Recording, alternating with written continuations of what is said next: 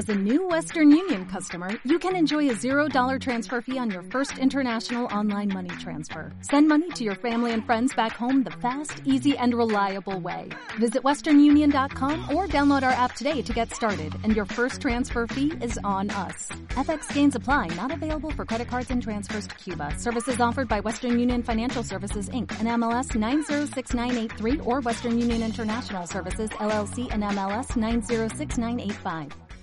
Hoy en Alex Comunica nos acompaña Félix Torán. Él es doctor en Ingeniería Electrónica, convención Doctor Europeus, y desde el año 2000 trabaja como ingeniero en la Agencia Espacial Europea. Félix Torán combina su dedicación a la ciencia y la ingeniería con años de estudio en el campo del crecimiento personal. Como escritor, ha publicado entre otros Mente Cuántica, Misión y Visión, El tiempo en tus manos, Atrévete a ser un líder, El arte de ser y estar, y más recientemente La varita mágica y La vitamina P, dos libros de crecimiento personal escritos especialmente para los niños. Pues Félix Torán es eso y mucho más. Lo vamos a descubrir hoy aquí en Alex Comunica. Félix, bienvenido. Hola, muchas gracias. Te todo decir que si ves pasar a gente por detrás es porque estamos en el, el Hotel NH Constanza de Barcelona, a quien le agradecemos que nos haya cedido su hall para poder hacer esta entrevista a Félix Torán, un autor complicado de entrevistar porque siempre está viajando, ¿eh? o está en Bruselas, o está en Toulouse, o en Valencia, es decir, viaja por toda España, por toda Europa, por todo el mundo, con lo cual pues es una suerte poder contar con él, ¿no? Eh, Félix, a ver si tú me puedes dar respuesta a una pregunta que yo hago continuamente, pero que no acabo de encontrar con la respuesta satisfactoria. ¿eh? Porque en este programa entrevistamos a muchos coach, a muchos escritores, conferenciantes, eh, terapeutas, eh, bueno, personas espirituales, ¿no? Y, y nadie me ha dado una respuesta que a mí me convenza para saber explicar por qué estamos siempre eh, insatisfechos. ¿De dónde viene la insatisfacción? ¿no? Porque uno va consiguiendo re- retos en su vida, ¿no? consigue metas, consigue éxitos, pero siempre está insatisfecho. Parece que nunca acaba de estar bien eh, consigo mismo. ¿De dónde viene eso? Bueno, si vamos a una, digamos, a un núcleo espiritual ¿no? del asunto, diría que la insatisfacción procede casi siempre del necesitar, ¿no? del, hecho de tener necesidades. Muchas veces me lo preguntan, ¿no? ¿Qué se necesita para ser feliz? Y cuando me hacen esa pregunta siempre digo, para ser feliz se necesita no necesitar, ¿no? Porque mientras necesitas quiere decir que tienes carencias, ¿no? Y, vas a generar pues adicción a cada vez a tener más, vas a tener aversión a, pues, pues al hecho de carecer de cosas, etcétera, etcétera. Y bueno, eso te va a dar una insatisfacción constante, ¿no? Ya lo decía Buda, ¿no? En su tiempo, hace ya más de 2500 años. O sea que en realidad no es nada nuevo, ¿no? Y bueno, pues eh, precisamente se trata de eso, de desapegarse de la necesidad, ¿no? Dejar de ser adicto a poseer, poseer, poseer a estar siempre viendo carencias en todas partes ¿no? y, a, tener aversiones. ¿no? Entonces, gracias a técnicas como por ejemplo el mindfulness, de las que hablo en mi libro y hablo generalmente en la mayoría de mis libros, ¿verdad? Son técnicas que te permiten precisamente ser consciente ¿no? de esos apegos, de esas aversiones y empiezas a liberarte de la necesidad ¿no? y de esa forma pues puedes acercarte más a lo que es la verdadera felicidad. La verdadera felicidad. Tú dices que se tiende a confundir, en tu último libro, dices que se tiende a confundir la felicidad y el bienestar. Sí. ¿No es lo mismo estar bien que ser feliz? No es lo mismo, no es lo mismo. La felicidad es un concepto mucho más profundo. De hecho, la felicidad no se puede definir con palabras, ¿no? La felicidad solo se puede conocer por experiencia directa, ¿no? En el momento presente. Sin embargo, el bienestar sí que se puede definir con palabras. El bienestar es estar bien, ¿no? Libre de preocupaciones. Es un estado. Es algo que se puede tener en ciertos momentos y puede que en otros momentos no tengas, ¿no? La felicidad es algo que siempre está ahí. El bienestar es algo que se puede alcanzar. La felicidad no es alcanzable, porque la felicidad solo existe en el momento presente. En el momento presente no hay nada que alcanzar, porque todo está ahí. Por lo tanto, preguntarse qué es o qué da la felicidad, ahí mismo estamos metiendo la pata también, ¿no? Sí, sí. Primero, ¿qué es? es? es muy difícil porque no se puede definir con palabras. Y si tú miras históricamente cómo grandes autores y grandes personalidades en la historia han definido la, la, felicidad, verás que cada uno tiene su visión diferente, ¿no? su propia visión de lo que es la felicidad. El bienestar, sin embargo, pues sí que se puede definir, por supuesto, pero la felicidad no. Volviendo al tema de la insatisfacción, claro, eh, tú dices, eh, de acuerdo, todos somos, eh, tenemos ese sentimiento de insatisfacción, esa sensación de que nunca eh, tenemos el vaso lleno, ¿no? Eh, pero claro, esa insatisfacción nos lleva, también nos ayuda, en un sentido positivo, ya que nos ayuda a conseguir objetivos, ¿no? Lo que pasa es que siempre todo cuesta esfuerzo, todo se hace pues, con sa sangre, sudor y lágrimas, ¿no? Supongo que también porque venimos de una cultura que es muy eh, centrada en esto, ¿no? En que todo cuesta mucho, vas a sudar, tal. Eh, ¿Cómo podemos eliminar esa insatisfacción para seguir cosechando éxitos, triunfos también en nuestra vida? Pero hombre, sintiéndonos bien sin necesidad de haber conseguido la meta. La insatisfacción es una resistencia de por sí, o sea, estamos viendo la parte negativa del asunto. Sí que es cierto que la insatisfacción a veces te puede motivar a conseguir cosas, pero ese no es el camino. El camino mejor es estar motivado por conseguir lo que quieres conseguir. Así que si tú te quieres usar la insatisfacción como vía para llegar a algo, tienes que empezar por eliminar esa resistencia y luego darle la vuelta y usar esa energía de alguna manera eh, para que te ayude a llegar, ¿no? Entonces, como me gusta a mí decir, ¿no? La mejor manera de ser feliz es comenzar por dejar de ser no feliz. O sea, dentro de nosotros estamos llenos de hábitos de no felicidad que nos hemos ido currando con el tiempo. Por ejemplo, hábitos de no felicidad como las creencias limitantes. Yo no valgo para esto, yo no tengo tiempo, esto no es lo mío, etcétera, etcétera. Este, esas cosas el lenguaje te las revela, ¿no? Las, personas los decimos con mucha facilidad y a veces pasan desapercibidas, no solo en nuestra boca, ¿eh? sino también en nuestra mente. Hay muchas palabras que nos programan precisamente para ir al contrario de lo que queremos ir. Hay una idea, una creencia que todos compartimos, ¿eh? Siempre en algún momento pensamos que este no es nuestro camino. Este no es el trabajo que yo me merezco, esto no es lo que yo me merezco, no es la relación que me merezco. Eh, creemos que, eh, que nada es adecuado, ¿no? que no estamos en el sitio que nos, que nos toca. Esto se puede resolver teniendo una misión y una visión. O sea, son las dos piezas fundamentales en el crecimiento personal. No se me ocurren dos mejores. Puedes hacer virguerías en el crecimiento personal y si no tienes misión y visión, algún día las piezas se entremezclan. Misión y visión, a ver, explícame eso. La misión es nuestro propósito en la vida, ¿no? Es, el, es para qué estamos aquí. Los seres humanos necesitamos saber para qué estamos aquí, cómo contribuimos a este mundo, ¿no? Necesitamos saber el porqué de lo que hacemos, ¿no? ¿Por qué hacemos lo que hacemos? ¿Y para qué estamos? ¿Y cómo contribuimos? Si no, nos sentimos frustrados, nos sentimos desanimados, ¿no? Una persona con misión no pierde el ánimo. Es lo que da sentido a la vida, ¿no? Le da sentido a la vida. Eh, ¿Cómo descubro mi misión? Efectivamente, esa es la palabra clave, descubrir porque la misión se descubre, no es algo que tienes que construir, sino que está dentro de ti, ¿no? Tienes que preguntarte primero quién eres, ¿no? Todo el mundo nace con cualidades únicas, con cosas que, aportar a este mundo, ¿verdad? Y que son únicas de cada persona. Lo que pasa es que no siempre somos conscientes de ellas. Tenemos que hacer un ejercicio de autodescubrimiento y eso lleva su tiempo, ¿eh? Para saber cuáles son nuestras cualidades y luego decidir qué queremos aportar al mundo, ¿no? Con estas cualidades y a quiénes.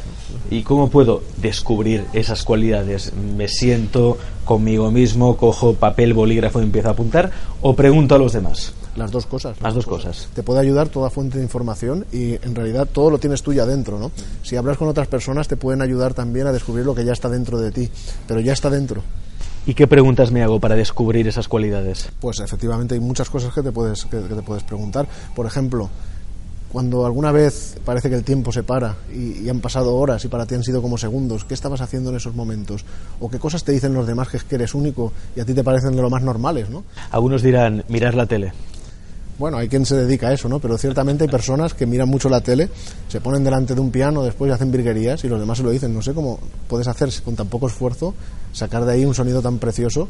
Que es aquello que nos es fácil, ¿no? Que no cuesta tanto esfuerzo. Claro, hombre, obviamente nuestros talentos no nos cuesta ningún esfuerzo porque están dentro, ¿no? Hemos nacido con ellos. ¿no? Eh, pero claro, esto lleva su tiempo, ¿no? ¿Qué más puedo hacer para descubrir ese talento? Porque a veces uno sí, de acuerdo, me siento, voy a pensar, ¿qué es lo que hago que pierdo la noción del tiempo, aquello que me es, me es fácil, pero no acabo de encontrarlo, ¿no? ¿Qué puedo hacer aquí? Si hay un bloqueo, ¿qué puedo hacer? Fíjate sobre todo en, en, lo que haces, en cómo lo haces, en lo que te dicen los demás, como decíamos antes, y si te bloqueas, entonces déjalo estar y déjalo un par de días. Anota tu cuestión en un papel, ¿vale? Para que se quede fijada en tu subconsciente y deja trabajar al subconsciente, porque a veces intentas de manera racional conseguir eh, resoluciones y lo que estás haciendo es bloquear a tu parte subconsciente que tiene todas las respuestas, ¿no? Entonces, lo dejas descansar, te llevas un papel y un boli bien cerca, en cuanto tengas un flash que lo tendrás, anota los elementos que se te vayan ocurriendo, esa es la idea. Has dicho algo importante, Félix, dices que las respuestas correctas están en el inconsciente sí, sí, están dentro porque tú las tienes ya. Tú ya has nacido con esas cualidades, tú sabes que las tienes, aunque no te des cuenta de que lo sabes, ¿no? Eso que a veces nos pasa que una cosa la tenemos en la puntita de la lengua, pues está en el subconsciente, ¿no? Y falta que dejemos espacio para que salga esa respuesta. ¿Y cómo se deja espacio?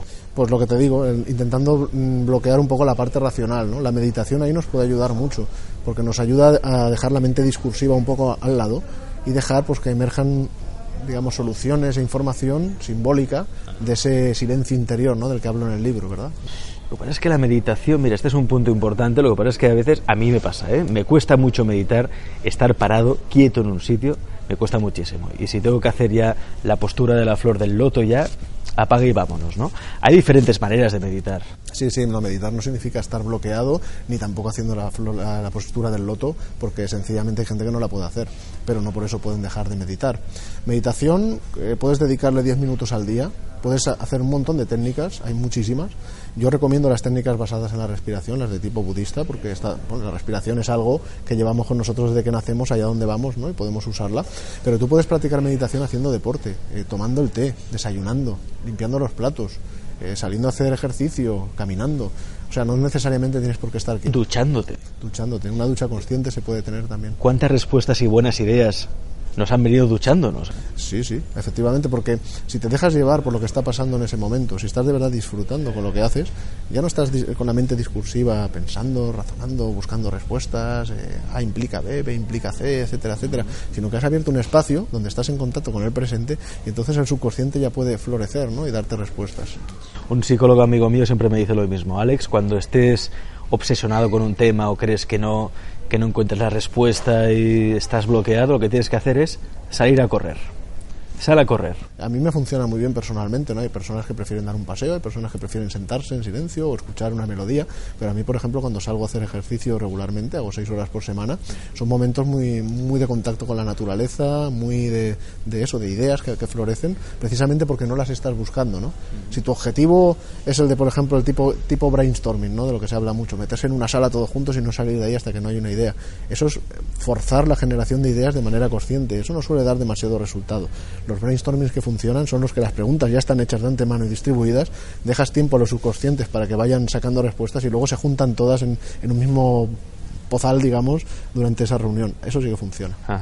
Y aparte que el inconsciente, eh, claro, es, es, un caudal inmenso de información, ¿no? El consciente sí maneja algunas, algunos parámetros, de esto en el programa hemos hablado muchas veces, ¿no? El consciente es algo muy pequeñito, el inconsciente lo envuelve todo. E imagínate si tu inconsciente está conectado con otros inconscientes, porque está la teoría del inconsciente colectivo. Quizá tú no tienes la respuesta, no está en tu experiencia, pero otra persona que está conectada a ti a través del inconsciente sí que tiene esa respuesta. ¿no? Es perfectamente posible y hasta ahora nadie ha podido demostrar lo contrario. De hecho, yo soy partidario de la idea de que todo está unido a todo, por lo tanto, nuestras mentes no son entidades separadas, sino que están unidas unas a otras. ¿Y cómo puede ser que un científico como tú, un ingeniero como tú, que a priori tienes una mente muy racional, cartesiana, en cambio, dice, no, pues no os fiéis tanto de la razón porque habitualmente no suele dar las respuestas correctas. No te fíes tanto del consciente. Deja que el inconsciente actúe. ¿Cómo es eso? Bueno, ese no, es realmente mi mensaje. Mi mensaje es cuando se hace ciencia hay que hacer ciencia y efectivamente la razón eh, da resultados y, por, y, no tengo una experiencia práctica de muchos años, ¿no? de más de 15 años en el mundo de la ciencia, pues como para saberlo y eso es indiscutible. Pero lo que, lo que también digo es cuidado donde acaba la ciencia, empieza todo un mundo donde hay una serie de cosas que no son científicamente explicables, pero que son reales como la vida misma. No digo que haya que creerlas con fe ciega, en absoluto, pero sí a través de la experiencia directa. Hay cosas que se pueden experimentar de manera directa y sin embargo no son científicamente demostrables, al menos hoy. Entonces, digamos que no hay que cerrar la puerta. Yo lo que nunca hago es mezclar. Yo cuando hago ciencia, hago ciencia y pienso como un científico. Pero después hay todo un mundo en el cual pues puedes abrir tu pensamiento, ¿no? De abrirte también al subconsciente, abrirte a otras realidades y eso sí, sin hacer falsa ciencia. O sea, llamar ciencia lo que no lo es, eso no lo hago jamás porque eso no lo recomiendo, eso es lo que se llama pseudociencia, ¿verdad? ¿Qué es falsa ciencia? Falsa ciencia significa llamar ciencia a lo que no lo es. Es decir, eh, hay, un conocimiento, por ejemplo, que es real como la vida misma y tú lo puedes experimentar, pero dices que eso lo ha demostrado la ciencia. Eh, eso es, eso es falso, es incorrecto, eso no lo puedes hacer. Por ejemplo, la ley de la atracción. La ley de la atracción cualquier ser humano la puede experimentar por sí mismo y puede darse cuenta de que existe y que es real. Sin embargo, no es científicamente demostrable porque no es compatible con el método científico. Así de simple. Claro, que no sea científicamente demostrable no quiere decir que no exista. Exacto, ya lo decía Albert Einstein, es una frase que me gusta, ni todo lo que existe se puede demostrar, ni todo lo que se puede demostrar existe. es un poco la realidad. La física cuántica, a grandes rasgos, dice que el observador crea su realidad, ¿no? Es algo que dicen, bueno, que siempre han sostenido los monjes budistas también, ¿no? Desde hace muchos, muchos años. Eh, bueno, más, más dicho una desaprobación, parece que no es, no, es así del todo. No lo dice la física cuántica, eso, lo, dice, eso lo dice el misticismo cuántico. Misticismo cuántico. Misticismo cuántico. La física cuántica es una rama de la, de la física, de hecho la, la que ha arrojado hasta la fecha los resultados más exactos sobre la materia, sobre, sobre materia y energía, ¿eh? que estudia el comportamiento de materia y energía.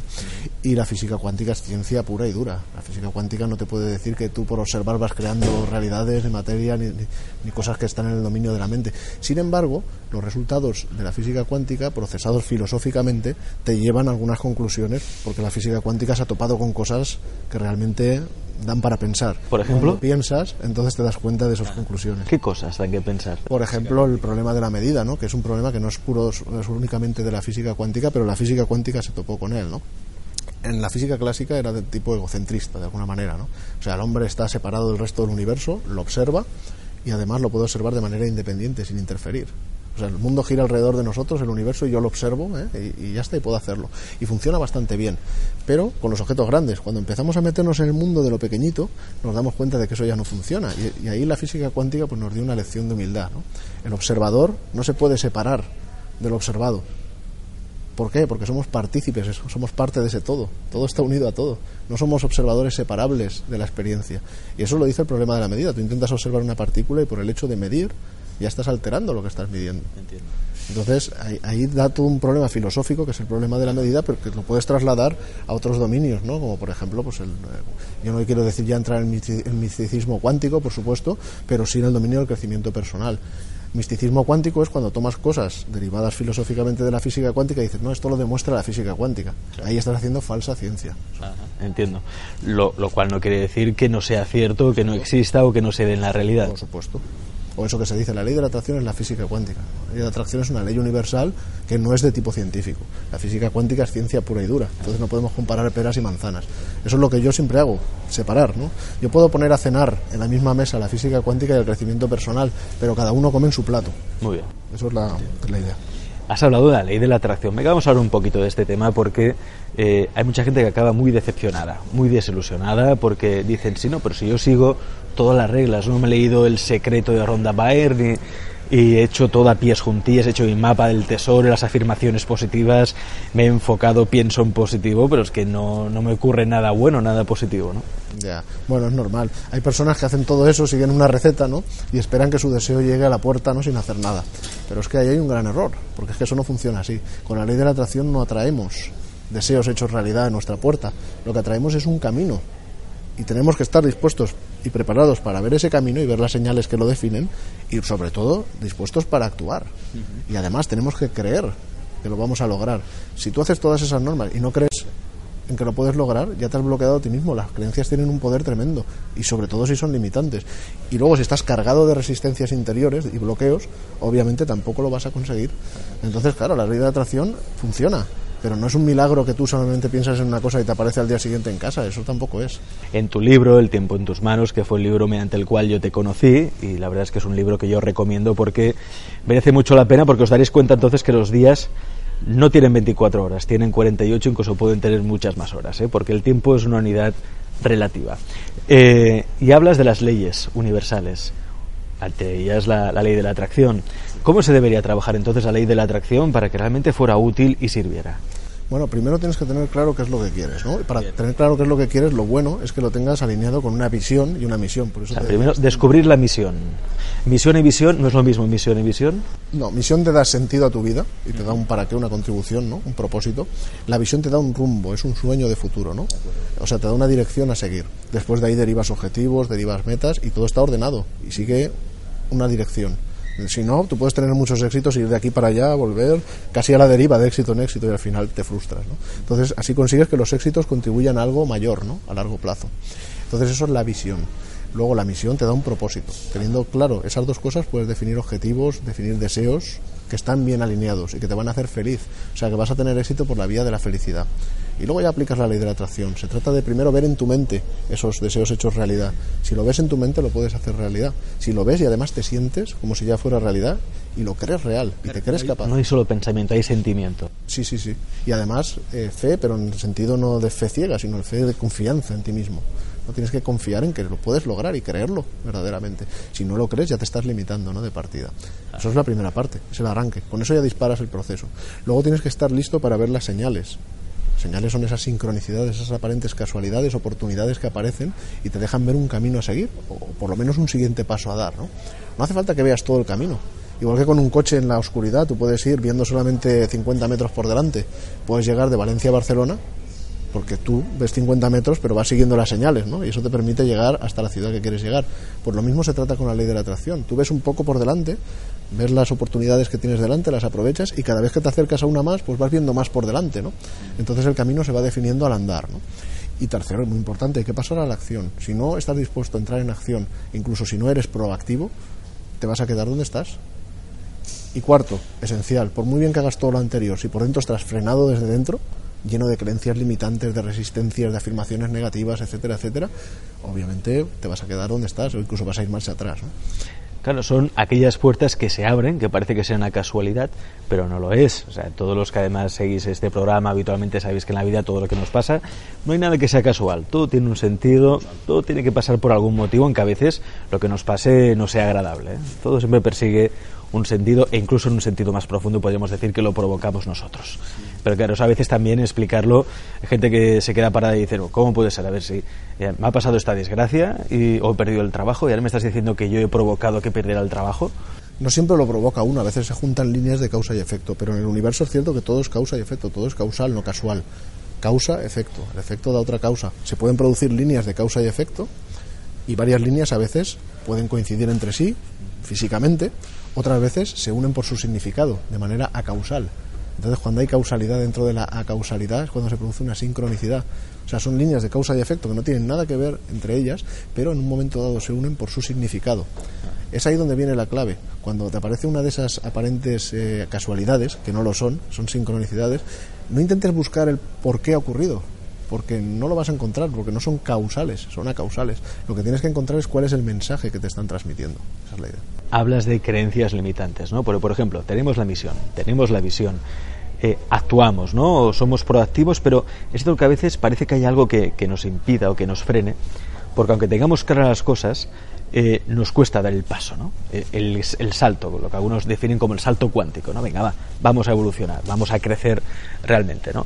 Eh, y una de esas creencias, una falsa creencia muy extendida es no tengo tiempo. Pero ¿cómo lo voy a hacer si no tengo tiempo, no? Y esto, bueno, yo me lo he encontrado mucho en el programa porque hay muchos psicólogos terapeutas que me lo cuentan, ¿no? Es decir, que mucha gente va a la consulta y dice, sí, de acuerdo, tú me estás diciendo que yo puedo mejorar en el trabajo, que puedo cambiar incluso a un trabajo que sea mejor, pero claro, para eso me tengo que formar y para formarme necesito tiempo. ¿Y de dónde saco el tiempo si tengo si trabajo un montón de horas al día y luego tengo que estar por la familia? Es decir, no tengo tiempo. Es cierto que no tenemos tiempo, feliz. Generalmente suele utilizarse como una excusa, ¿no? Pero cuando uno se pone a analizarlo y lo analiza bien y quiere hacerlo, se da cuenta de que siempre hay tiempo. Lo que pasa es que a veces estamos cargados la agenda de tareas que no son realmente importantes. Y a veces tenemos la creencia de que todo lo que hacemos es importante. Sencillamente porque no hemos puesto la línea jamás ni nos la hemos planteado, la que separa lo importante de lo no importante. Cuando empiezas por decir, primero, siempre hay tiempo, porque solo existe un tiempo, que es el presente, y el presente siempre está ahí. Eso ya te da un paso. Segundo, defines tu misión y tu visión como criterio para separar lo que es importante de lo que no lo es. Y entonces cuando, cuando lo sabes ya puedes definir qué es importante y qué no es importante. Entonces puedes hacer esa separación y te concentras solo en lo importante.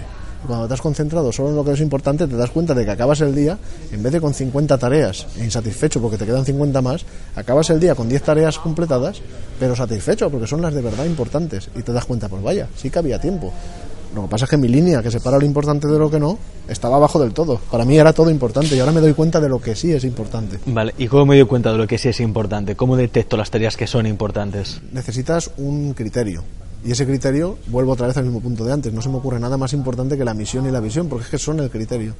Todo lo que esté en línea y en armonía con tu propósito en la vida y que además te ayude a avanzar hacia tu visión es importante, lo demás no tienes que partir de tener misión y visión y luego tienes que poner en marcha ese proceso que al principio, pues como todo, pues requiere un esfuerzo, pero después lo haces prácticamente de manera casi automática, ¿no? Eh, has dicho una palabra, has repetido durante la entrevista Félix una palabra que yo creo que es clave, que es presente. Vivir el presente, ¿no? Darnos cuenta que el único tiempo que existe es el presente, porque el pasado ya pasó y el futuro ya llegará y no sabemos cómo será, ¿no? Eh, ¿Cómo podemos experimentar por eso el presente? Porque tenemos la mente tan obsesionada, tan viciada, eh, tan adicta a pensar en el pasado y pensar en el futuro que pocas veces eh, nos damos cuenta de el presente. ¿Qué podríamos hacer?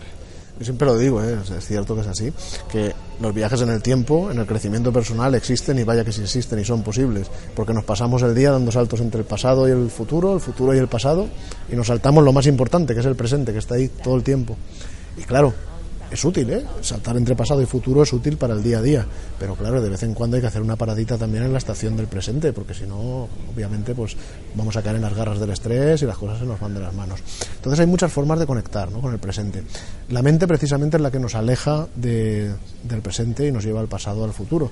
Así que cuando eliminamos esa mente discursiva, volvemos a donde debemos estar, donde pasa la vida, que es el presente.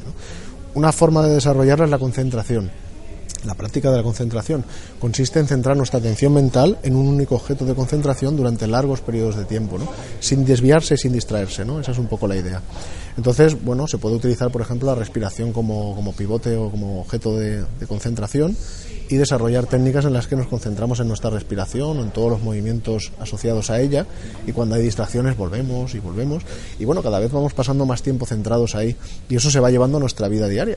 Entonces cuando estamos en una cosa solemos estar en lo que estamos, en lo que está pasando, ¿no? Es un poco un entrenamiento para eso. Y luego hay otro entrenamiento que es el mindfulness o atención plena, que consiste en tener una, una, experiencia completa de lo que está pasando, pero ya no centrada en la respiración únicamente, sino abierta a toda la experiencia. ¿no? pensamientos, emociones, sensaciones, lo que está ocurriendo, sonidos, imágenes, etcétera. Uh -huh. Respiración, respirar. ¿Por qué no nos enseñan eso de pequeños? No nos enseñan a respirar. ¿eh? Es importante porque, bueno, técnicas de respiración, obviamente hay muchas y muy importantes, porque así pensamos, así está nuestra mente, así está nuestra respiración, pero también pasa al revés, así está nuestra respiración, así está nuestra mente, ¿no? Por eso es importante las técnicas de respiración.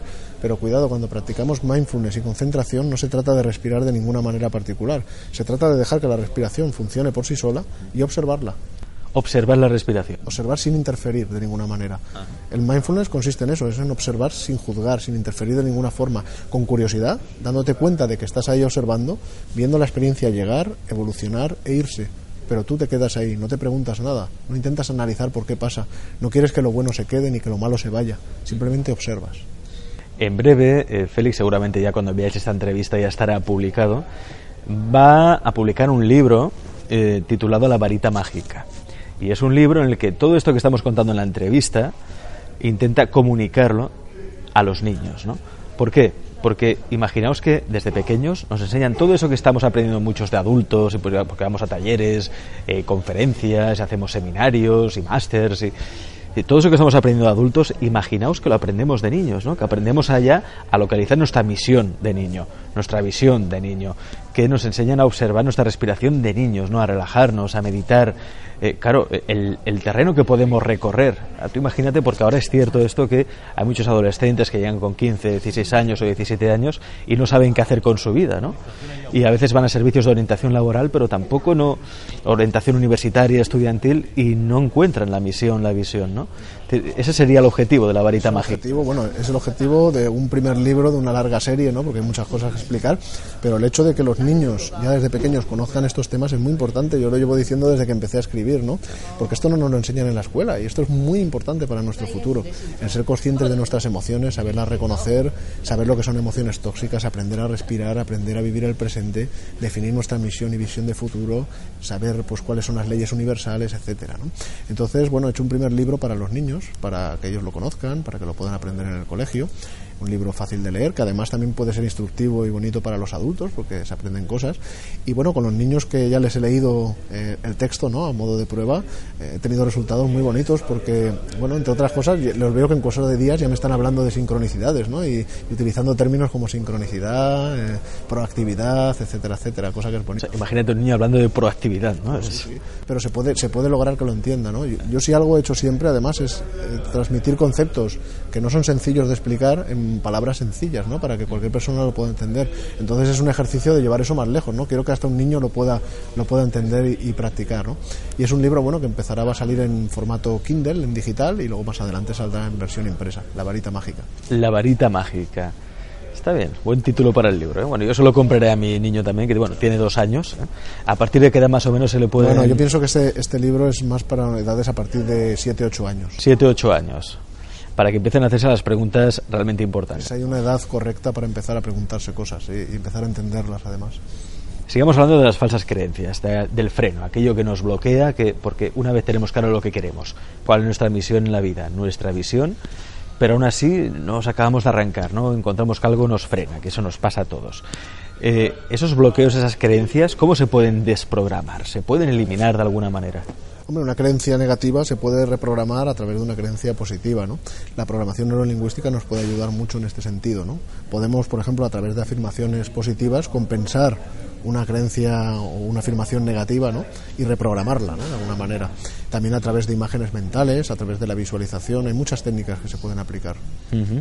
Visualización, a ver, expliquemos un poco esto porque se tiende a hablar mucho de visualización, pero yo es que es un concepto que no acabo de tener claro. Visualizar quiere decir que yo en mi mente recreo la situación que hay María feliz y entonces atraigo esa situación. ¿Cómo funcionaría? La visualización significa utilizar una función mental que los seres humanos tenemos y que es maravillosa, que es la imaginación, la capacidad de crear imágenes mentales. Entonces se trata de crear en tu mente, de ver en tu mente lo que quieres lograr. Porque al fin y al cabo, todo lo que el ser humano ha creado hasta la fecha lo ha pensado primero en su mente, lo ha visto primero en su mente, lo ha visualizado, utilizando su imaginación. Entonces, la forma de empezar a crear algo grande es crearlo en grande también en tu mente primero, ¿no? Para ganar fe, fe y confianza también en uno mismo, ¿no? Para poder hacerlo, de que puede hacerlo. Tienes que construir la imagen, tienes que construir la imagen mental, ponerle movimiento, ponerle escena. Además, tienes que sentirte también como desearías si eso fuera ya realidad, porque mientras lo visualizas para tu mente ya es realidad. Ahora, si no consigues sentirte bien, si tus emociones son negativas, tienes una alarma temprana de que no vas quizás por el buen camino. Por eso te decía antes lo de la misión y la visión. Si tú tienes muy clara tu misión y tu visión y derivas de ahí tus deseos y tus objetivos, tus metas, entonces te asegurarás de que vas por el camino correcto, un camino en el que ya desde el principio te vas a sentir bien y tienes la señal de que va a ser un camino de felicidad. Esa es un poco la idea. Que es algo que se aplica mucho en el mundo del deporte a los deportistas, eh, bueno, y todos que hemos eh, tenido profesores de gimnasia, educación física, siempre nos daban este consejo, ¿no? Sobre todo cuando tenemos que saltar una cosa que todos hemos vivido y padecido, que es el salto del potro. ¿eh? Y siempre, yo recuerdo que mi profesor me decía, tú Alex, imagínate que saltas el potro, que lo haces con elegancia, que lo pasas sin ningún tipo de problema y que luego la gente te aplaude y emocionate y tal, ¿no? Y es curioso porque luego te venía esa imagen, te recreabas con ella, la visualizabas y conseguías saltar el potro, ¿no? Porque te creías que lo podías hacer. Eh, básicamente esa técnica de visualización precisamente es una herramienta muy poderosa en el deporte y en cualquier cosa de la vida. Porque no es que vaya a hacer que porque tú lo visualices te vayas a convertir en un atleta si a lo mejor no estás entrenado, obviamente. Pero sin embargo lo que sí que te va a ayudar es a quitar las resistencias interiores que te hacen creer que no puedes. Por lo menos te va a ayudar a lograrlo, ¿no? Y la PNL nos dice además una cosa muy interesante. Cuando tú tienes una, situación, el recuerdo de una situación vivida, negativa, por ejemplo, y luego tú instalas en tu mente también el recuerdo modificado, hecho positivo, una imagen positiva de ese recuerdo, para la mente, para el subconsciente, las dos cosas tienen la misma validez. ¿Y eso cómo se hace? ¿Cómo se instala un recuerdo? Pues a través de la visualización. O sea, tú tienes un recuerdo de la situación negativa que has vivido, pero tú puedes visualizar y a través de la repetición instalar en el subconsciente un, un deseo vívido, o sea, un, perdón, una imagen muy, como decir, muy real, ¿no? De cómo te hubiera gustado que saliera, ¿no? Entonces las dos imágenes quedan en tu mente, están grabadas. Y lo curioso que te dice la PNL, y es uno de sus presupuestos, es que cuando el subconsciente tenga que echar mano de una de las dos imágenes, siempre usará la que más te beneficia. O sea que en el fondo te estás ayudando a que las cosas del pasado no contaminen tu presente y con ello tu futuro. ¿no? Es que eso, Félix, es difícil porque lo que uno experimenta, lo que uno vive, tiene mucha fuerza. ¿eh? Por mucho que uno tenga una imagen y recree esa imagen, el recuerdo vivido, el recuerdo experimentado tiene mucho más peso, ¿no? Eh, no, bueno, tiene, tiene mucho peso, pero cuando tú aprendes a visualizar, la visualización positiva tiene mucho más peso que la negativa, porque cualquier emoción positiva tiene mucho más peso y mucho más potencial ¿no? de llevarte hacia adelante que cualquier emoción negativa, y eso también está demostrado. Félix, ¿cómo funciona la PNL? ¿Cómo puedo hacer yo a través de la PNL instalarme este recuerdo positivo? La PNL es, una, es un modelo de un modelo de comunicación ¿no? que hicieron sus fundadores hace décadas, eh, precisamente modelando de alguna manera a sus psicoterapeutas más, eh, más adorados ¿no? y más admirados, ¿verdad? Y de ahí pues salieron, pues yo lo veo como una caja de herramientas, es la mejor forma que tengo de, expresarlo, ¿no? Una caja de herramientas prácticas para el éxito, para la comunicación, etcétera. Y se pueden utilizar en muchos ámbitos del crecimiento personal, siempre dentro de, por supuesto, de los límites en los que se pueden utilizar, pero dan muy buenos resultados y llevan ya décadas dando resultados. Uno de los eh, casos de uso más interesantes es, por ejemplo, la visualización, las afirmaciones, ¿no? la fijación de metas con afirmaciones positivas. en el fondo todo tiene que ver con la comunicación también con el subconsciente ¿no? y aprovechar su potencial. Tiene técnicas como, por ejemplo, el modelado, que puede, te permite, te viene a decir, pues oye, si una persona puede hacerlo, tú puedes hacerlo. Esto es muy poderoso, ¿no? Esto te dice, ¿tú para qué, tienes, para qué pierdes el tiempo envidiando a una persona que tiene una cualidad si puedes modelar esa cualidad, puedes inspirarte en la otra persona para instalar esa cualidad en ti, ¿no? Y bueno, pues eh, para el día a día, desde luego, son herramientas muy, muy poderosas. Eh, no obstante, porque en el programa hemos entrevistado a profesores de PNL, en su día tuvimos a Alan Santos, que es uno de los pioneros de la PNL en España, y él mismo ya aborrece de la PNL porque dice que es que hay un problema con la PNL, que hay gente que se la cree. O sea, hay gente que se cree que la PNL lo puede todo y hay mucha gente que tiene lo que él llama penelitis aguda, ¿no? Porque lo están, lo están interpretando todo, ¿no? Y cualquier gesto de esa persona, esta persona es eh, cinética, esta persona es auditiva, esta persona es visual y se intenta etiquetar encasillar todo y, se equivocan. Hay que, hay que empezar por una base primero. La PNL no es ciencia, eso para empezar. El que te diga que la PNL es una ciencia y además es repetible, reproducible, te está engañando, porque no es posible. Se basa sobre una serie de presupuestos que no tienen demostración científica, así que hay que darlos como ciertos para que eso se sostenga. Segundo, la PNL no lo, no lo abarca todo. Por ejemplo, te puede ayudar a comunicar mejor, te puede ayudar a tener éxito pero hay cosas que van mucho más allá que la PNL no puede llegar, como por ejemplo la felicidad en su estado puro. Ahí solo puedes llegar a través de cosas como el mindfulness, la meditación, etcétera, un camino más espiritual, ¿no? Eh, cosas como por ejemplo la alegría empática, la conexión con los demás. un, profesor de PNL te puede decir, no, la PNL tiene que ver con la comunicación. Sí, pero detrás hay el objetivo de conseguir un éxito a través de esa comunicación, ¿no? Es comunicar para conseguir éxitos. La felicidad va mucho más allá que el éxito. Entonces es por eso que en el libro yo aplico algunas técnicas de PNL, pero no me basta con eso. Hay que combinarlas también con técnicas de mindfulness, de meditación y también de ecología mental, ¿no? de lo que hablé en mi noveno libro. Ecología mental para Dummies. Eh, sí, para Dummies. Este fue mi libro noveno. Lo lancé en el año, pues en el año 2014, en marzo de 2014, con Grupo Planeta. Y es un libro que nos habla, pues, de esta, de esta faceta que es la ecología mental, ¿no? Que nos viene a decir, bueno, hay que empezar por un proceso interior de crecimiento personal, donde tú creces por dentro, eres más feliz y tienes más éxito, pero no acaba todo ahí de esa forma egoísta. Recordamos que somos parte de un ecosistema sociocultural y, por lo tanto, yo hago ese proceso interior para ser mejor persona, para ser más feliz y tener más éxito pensando también en los demás. Soy menos tóxico, contamino menos ese medio ambiente sociocultural, ¿no? Y en el fondo se trata de mejorar desde el interior sin olvidar el exterior, ¿no? Otro concepto clave, tóxico, toxicidad. El mundo, por desgracia, abunda en las personas tóxicas, ¿eh? Personas que te dicen, no, pero si tú ¿cómo te atreves a hacer eso si no eres capaz de hacerlo? ¿no? Eso nunca lo conseguirás. O personas que te tienen envidia y que hacen lo posible para que no consigas tu objetivo. ¿no? Eh, ¿Cómo podemos reconocer a esas personas tóxicas y podemos de alguna manera desactivarlas para que no nos afecte? Desactivarlas no sé, pero podemos, no siempre vas a poder desactivar a la otra persona porque la otra persona es la que se tiene que desactivar, la que tiene el poder de hacerlo. Pero por lo menos sí que puedes llegar a influir. Eso sí, sin dar órdenes a los demás, por supuesto, pero puede ser un ejemplo ¿no? de persona no tóxica que pues transmita un ejemplo de felicidad alrededor. Para eso tienes que eliminar la reacción de tu vida, ¿eh? tienes que dejar de reaccionar, tienes que empezar a responder de manera no tóxica en vez de reaccionar de forma tóxica. Para eso el mindfulness es una herramienta esencial, porque te permite ser consciente cuando dentro de ti aparecen emociones tóxicas, te permite verlas llegar, evolucionar, irse, pero tú no reaccionas, tú te quedas ahí, tienes un espacio de paz en el que puedes eh, elaborar una respuesta en lugar de una reacción, una respuesta no tóxica en lugar de una reacción tóxica. Ejemplos, la envidia. La envidia, fíjate que nos contamina. ¿eh? Hay, hay, cosas que se pueden practicar contra la envidia que son muy poderosas, como la alegría empática. Es esa buena costumbre que tenemos, ¿no? O, no, que mejor diría que no tenemos, ¿no? pero que deberíamos tener de desear el bien a los demás. Fíjate en el anuncio de Navidad de este año, que tanto se habla y tantas polémicas y tantas cosas, pero hay un mensaje que yo saco, es el tema de la alegría empática. Ahí sale un señor que no quiere bajar al bar a celebrar la alegría de los demás porque él no ha comprado el boleto. Y precisamente en nuestra sociedad es cierto que falta alegría empática. Quizás es porque también hay envidia, ¿no? que es una, una cuestión tóxica, ¿verdad? Se suele decir que los españoles son envidiosos. Yo ahí tengo que decir una cosa, ¿eh? es cierto, hay que reconocer la verdad, si no, no lo vamos a solucionar, ¿no?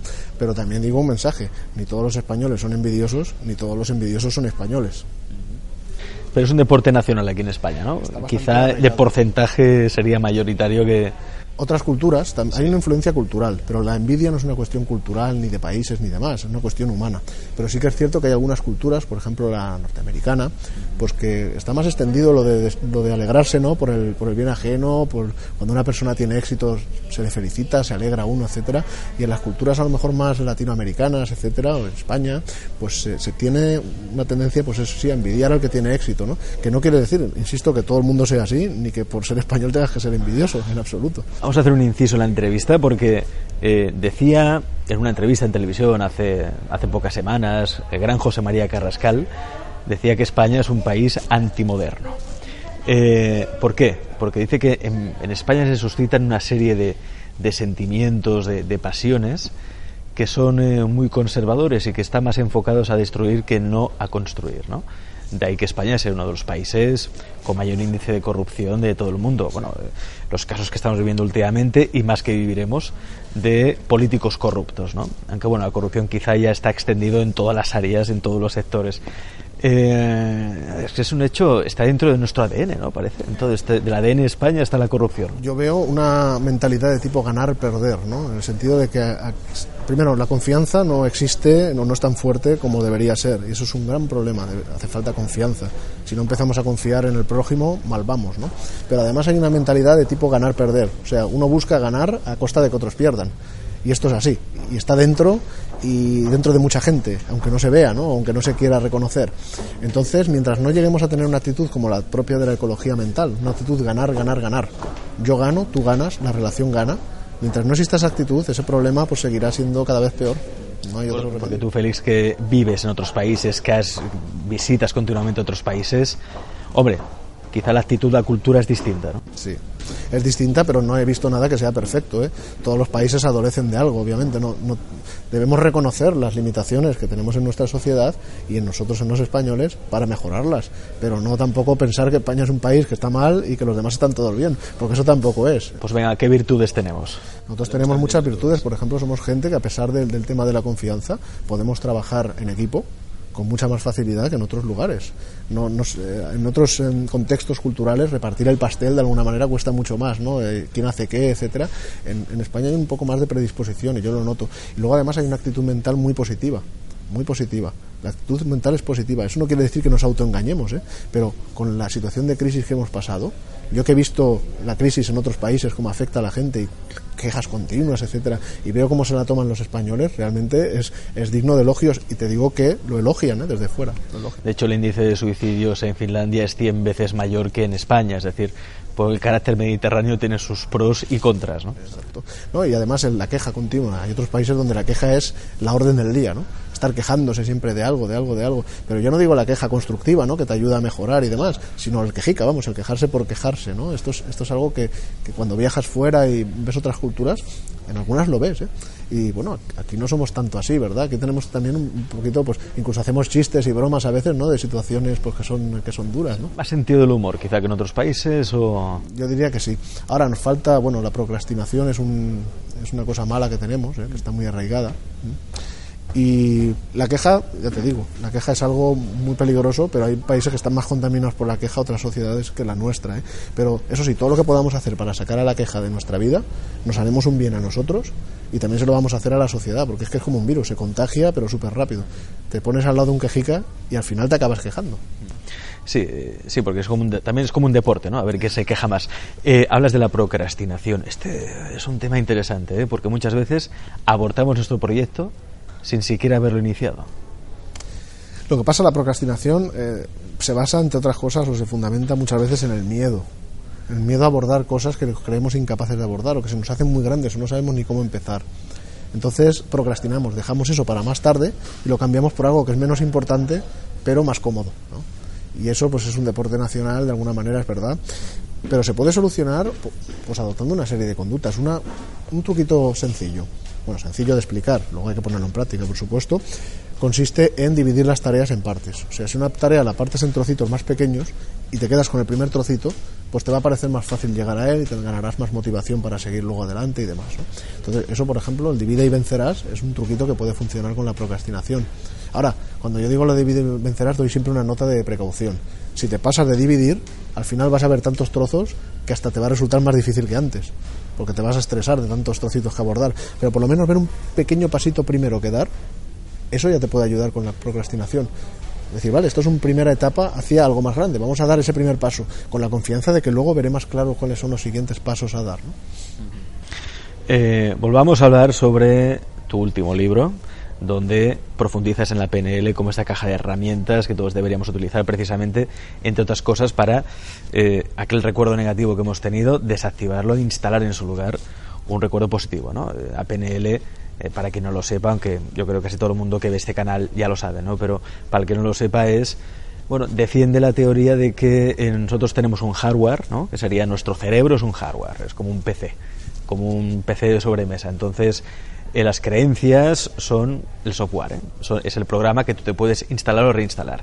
¿Qué quiere decir? Que si tenemos la creencia de que no somos buenos en algo, no quiere decir que seamos así. Tenemos ese programa instalado. Si quitamos ese programa, lo suprimimos, lo anulamos, instalamos un programa que nos diga que sí, que somos capaces, seremos capaces de hacerlo, ¿no?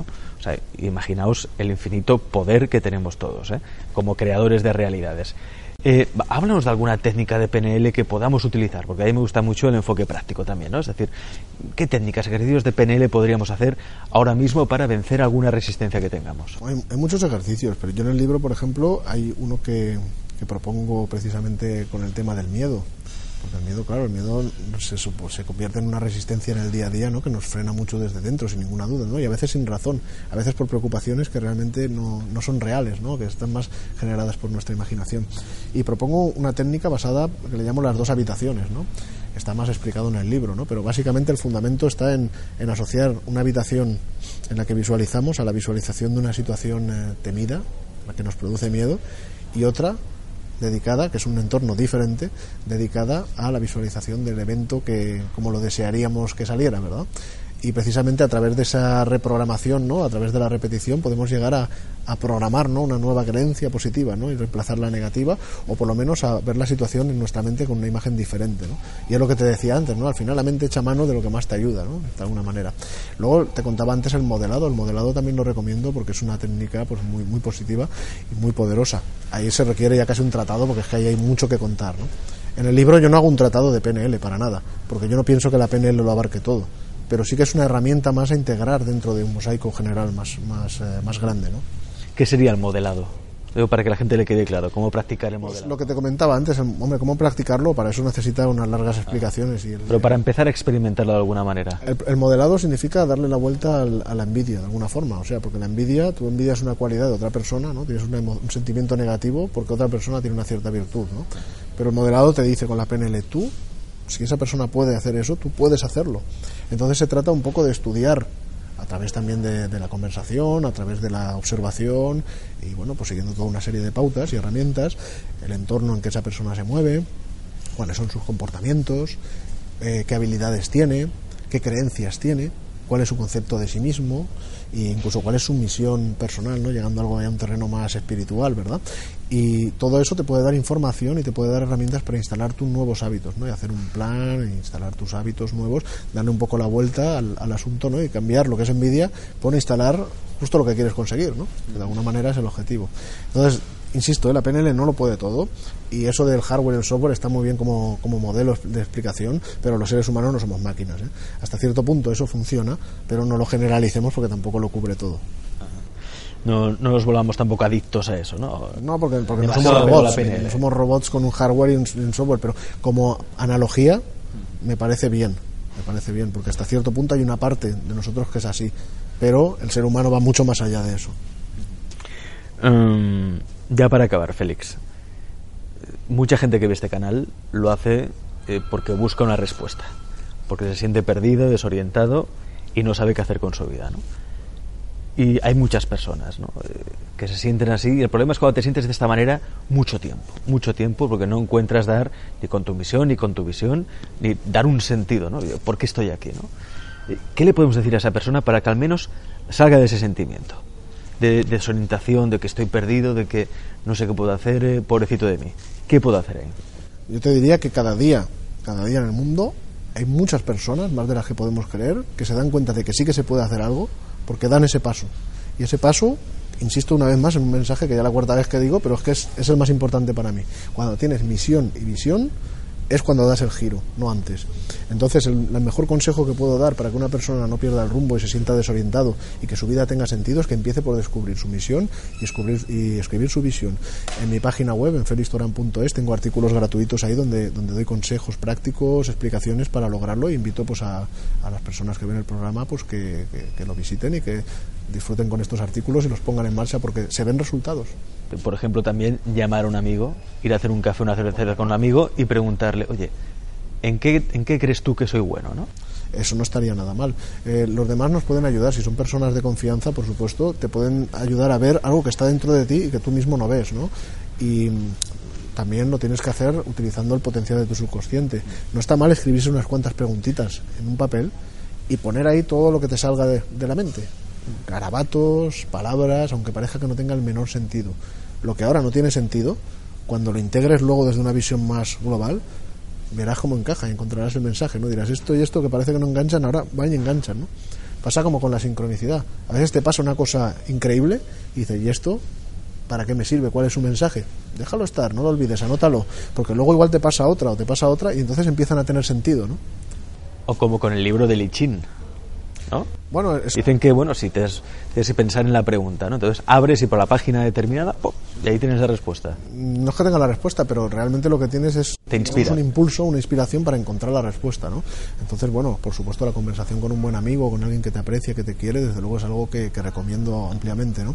Tienes que saber que esa, tienes que estar seguro de que dicha persona quiere ayudarte, por supuesto, y que no quiere frenarte, ¿no? Por eso lo de compartir los deseos hay que tener mucho cuidado porque si tú compartes tus deseos, que sea con una persona que sabes que te va a apoyar. Si no lo sabes, mejor no los compartas, porque si no, la reacción de la otra persona podría convertirse para ti en una resistencia. Y mucho más si la otra persona, imagínate, te envidia por eso, por lo que tú deseas. Está frustrada por cualquier motivo, ¿no? Y vuelca su frustración sobre ti. Einstein lo decía, decía, cuando una persona tiene éxito en algo o tiene una buena idea, no tarda en rodearse de gente mediocre que te intenta frenar por la envidia. Entonces yo siempre digo, si tú te ves rodeado de gente que te quiere frenar en tu empeño, piensa que a lo mejor pueden tener parte de razón, pero sobre todo piensa que lo que haces se lo estás haciendo muy bien, porque si no, no tendrías a tanta gente alrededor así, ¿verdad? Es un poco la señal. Buscando respuestas en el inconsciente, podemos hacer esas preguntas cuando estamos un poco ya eh, estamos en estado de duerme vela antes de ir a dormir. Sería un buen momento para hacerse esas preguntas. Sí, es un buen momento porque además muchas veces nos levantamos ya con, elementos de respuesta, porque son momentos en los que el, subconsciente está muy cerca, ¿no? Tenemos, estamos ya muy cercanos a las puertas del subconsciente y es muy fácil entrarle esas preguntas, ¿no? Más que en el día a día donde la mente está en un estado frenético de pensamiento, de, de pensamiento racional, ¿no? Donde cerramos un poco la puerta a ese fondo del estanque, ¿no? Que es lo que decía. Muy bien. Félix Torán, hoy nuestro invitado en Alex Comunica, la verdad es que un, tipo muy interesante. Yo recomiendo que leáis esos libros, que entréis en su página web, felixtoran.es, porque por una parte tiene esa parte que es, tan importante de lo racional, ¿no? lo cartesiano, la ciencia, la ciencia, pero por otra parte también está aquello que no se puede explicar científicamente, pero que existe, no obstante, ¿no? Sobre todo porque, mira, tenéis que entrar para que os dé un subidón también de adrenalina, de que realmente creáis de que sois capaces de hacer las cosas y, y que os dé un poco de, de autoestima, ¿no? Para todo aquello que necesitamos, los retos de la vida. Félix, muchas gracias. Gracias. Mucha suerte. Gracias por todo. ¿No se merece tu familia lo mejor? Entonces, ¿por qué no los mejores huevos? Ahora, Egglands Best están disponibles en deliciosas opciones. Huevos clásicos, de gallina libre de jaula y orgánicos de Egglands, que ofrecen un sabor más delicioso y fresco de granja que le encantará a tu familia. En comparación con los huevos ordinarios, Egglands Best contiene la mejor nutrición como 6 veces más vitamina D, 10 veces más vitamina E y el doble de omega 3 y B12. Solo Egglands Best. Mejor sabor, mejor nutrición, mejores huevos. Visita egglandsbest.com para más información.